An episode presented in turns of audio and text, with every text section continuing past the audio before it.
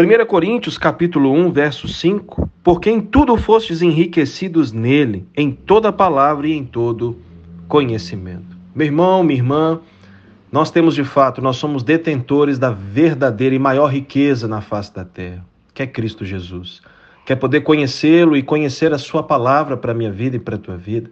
Não é simplesmente saber da história de alguém do passado ou, a, ou ouvirmos sobre algumas teorias, não, não é nada disso é falarmos e entendermos e ouvirmos a respeito do nosso Redentor, do nosso Salvador, aquele que mudou e transformou a minha vida e a tua vida, a nossa história, aquele que nos proporcionou uma novidade de vida e nos voltou a fazer sonhar e acreditar, a ter esperança, a caminharmos em fé, a vivermos as suas promessas, o seu chamado, os seus propósitos para as nossas vidas, a nos conceder a verdadeira alegria, a verdadeira paz, o contentamento, a andarmos em novidade de vida com simplicidade, com humildade, né, respeitando Deus, respeitando uns aos outros, sendo bênção para a vida uns dos outros. Meu irmão, não há dinheiro que pague por isso, não há valor algum na face da terra, não há bem material algum que poderia nos proporcionar isso, somente Cristo, Cristo Jesus, meu Senhor, seu Senhor, nosso Senhor e Salvador.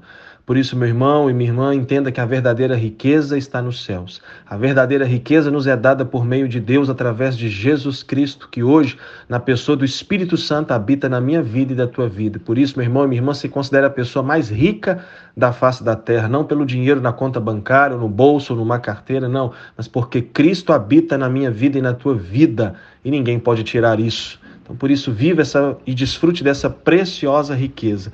Cristo em vós, a esperança da glória. E viva um sábado rico da presença do Senhor. Vamos para cima, viver esse dia abençoado que Deus preparou para mim e para você.